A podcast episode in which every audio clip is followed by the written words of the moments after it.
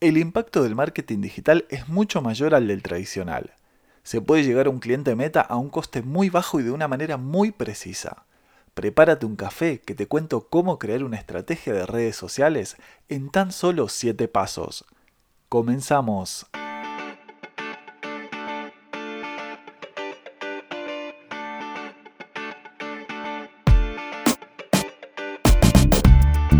Bienvenido al podcast Café Expreso Digital.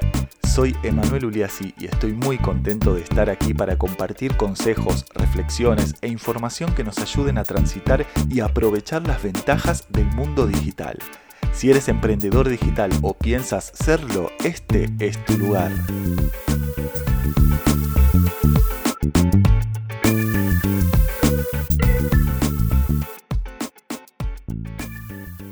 Hola, hola, muy buenas a todos. Bienvenidos a un nuevo episodio de Café Expreso Digital. Hoy, como te he adelantado en la introducción, vamos a estar hablando sobre 7 pasos muy fáciles para crear una estrategia de posicionamiento en redes sociales.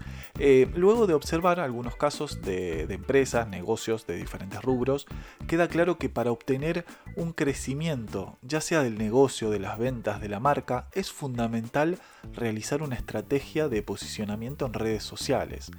Generalmente hay muchas empresas, sobre todo pequeñas y medianas empresas, que ante la decisión de contratar a un profesional o empresa que se dedique a realizar este tipo de estrategia digital, prefieren realizar ellos mismos su propio plan y ponerlo en marcha. Claro que el resultado a veces de esto eh, en muchos casos no suele ser el mejor y terminan por dejar de lado esta opción a raíz de la desilusión o, la frustración provocada por, por el mismo. ¿no? Eh, la falta de conocimiento sobre el manejo de marketing en redes sociales, el tiempo que se necesita para su gestión y seguimiento y la inversión para crear la estrategia son algunos de los factores que provocan el fracaso en el momento de ejecutar una estrategia de marketing digital.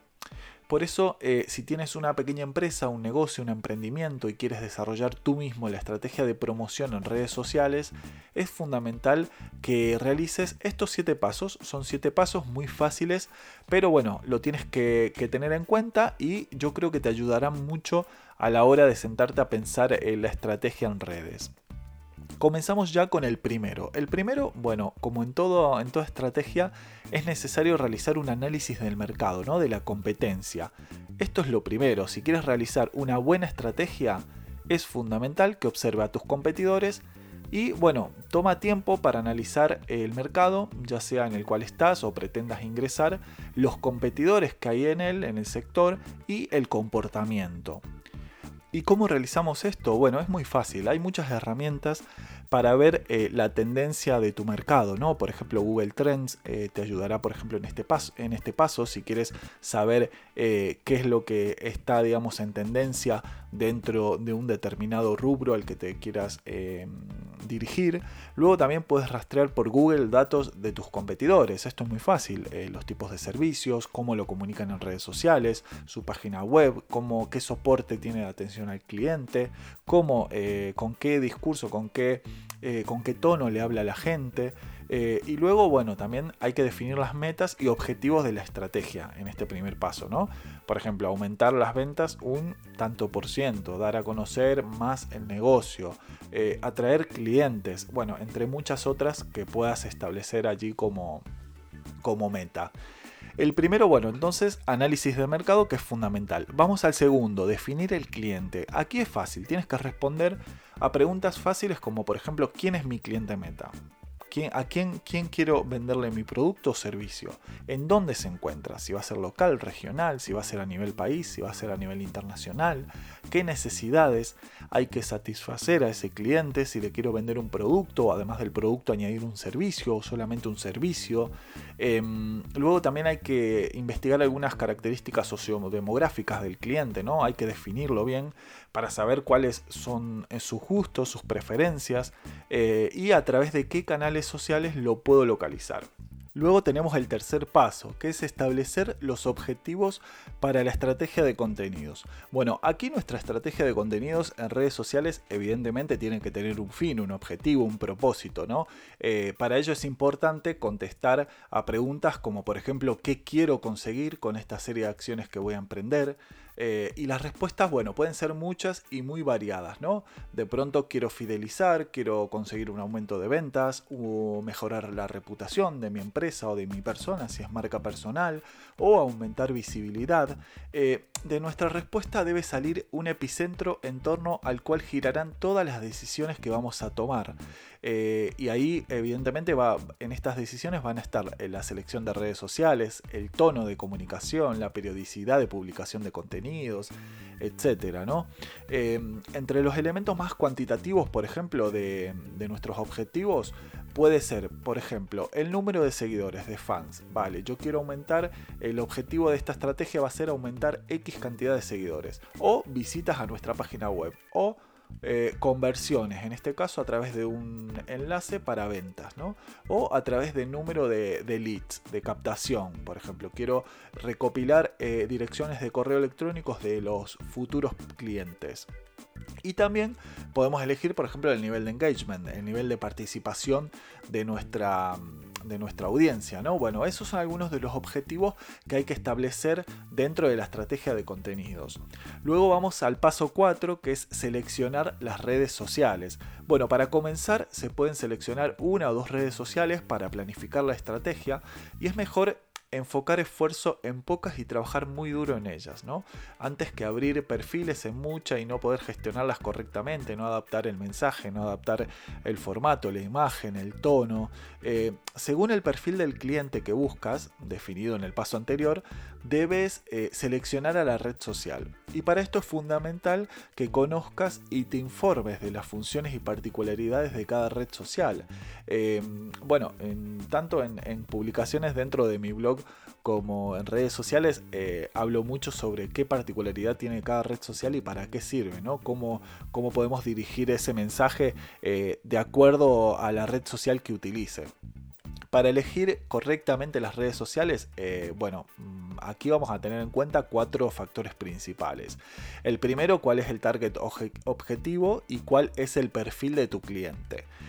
Mm, recuerda aquí que si ofreces servicios profesionales, por ejemplo, y tu público objetivo es mayor de 50 años, bueno, es preferible que no esté a lo mejor en TikTok o en Instagram, ¿no? Es preferible, a lo mejor es muy probable, mejor dicho, que esté en LinkedIn em, o a lo mejor en una red como Facebook, puede ser. Em, bueno, tienes que tener en cuenta el target objetivo. Luego también de qué recursos dispones.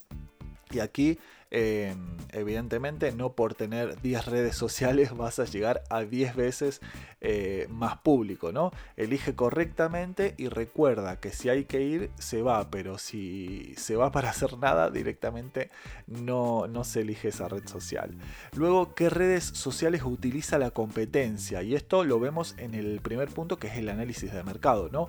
Eh, ¿Qué ratios de crecimiento manejan en esas redes sociales? Y evidentemente a la que más le dé resultado, yo tengo que estar presente también, porque mi público objetivo lo comparto con, con ellos, entonces tengo que estar allí, ¿no?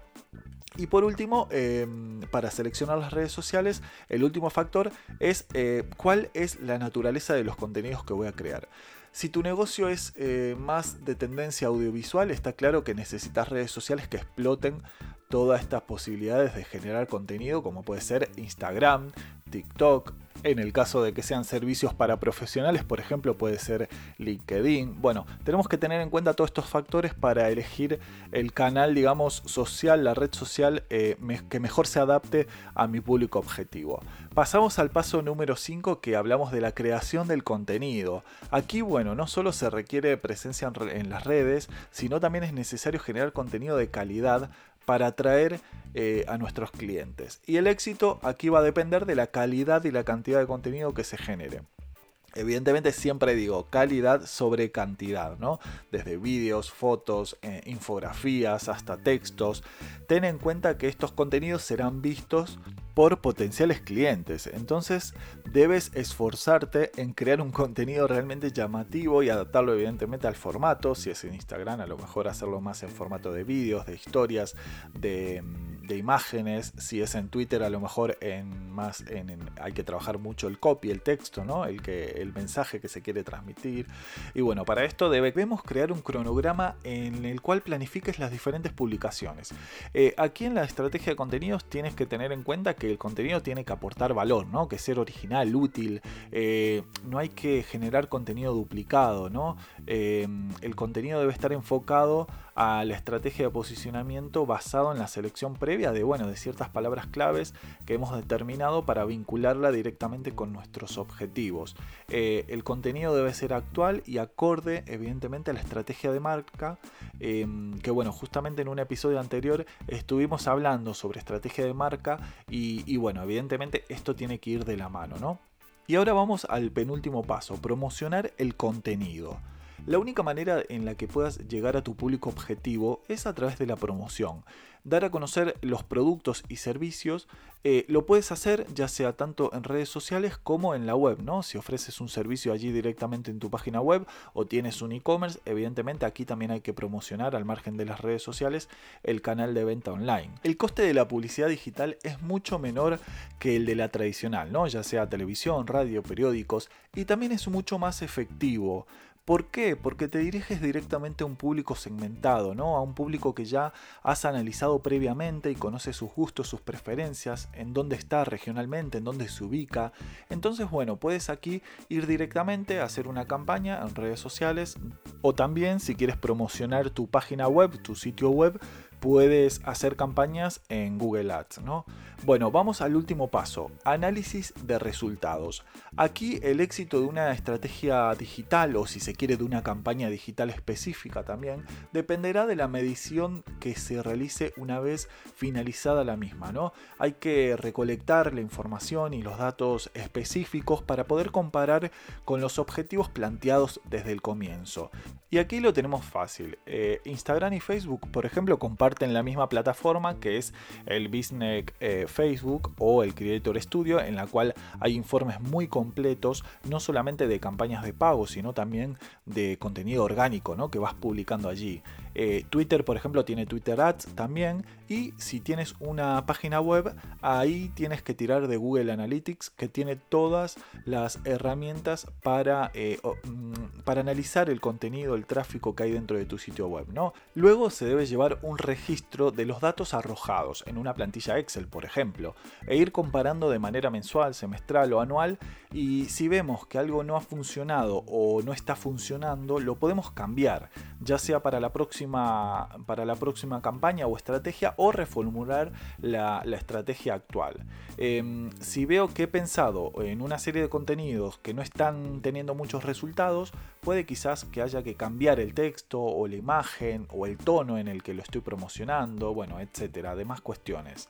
Teniendo en cuenta al detalle los pasos mencionados anteriormente, yo creo que podrás reducir mucho los errores y efectuar una estrategia digital acorde a las necesidades de, tu negocio.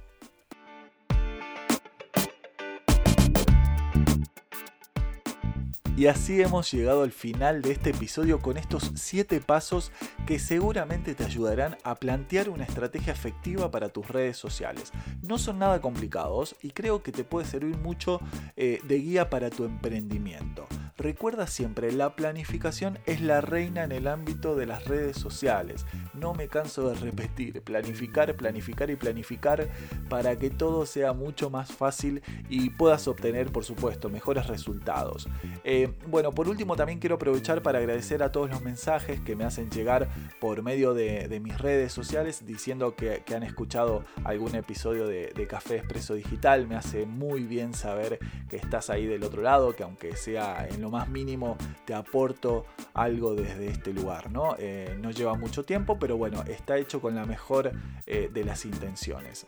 Y como te digo siempre, espero que este episodio te sea de mucha ayuda y nos escuchamos en un próximo Café Expreso Digital. Muchas gracias por estar del otro lado y hasta la próxima.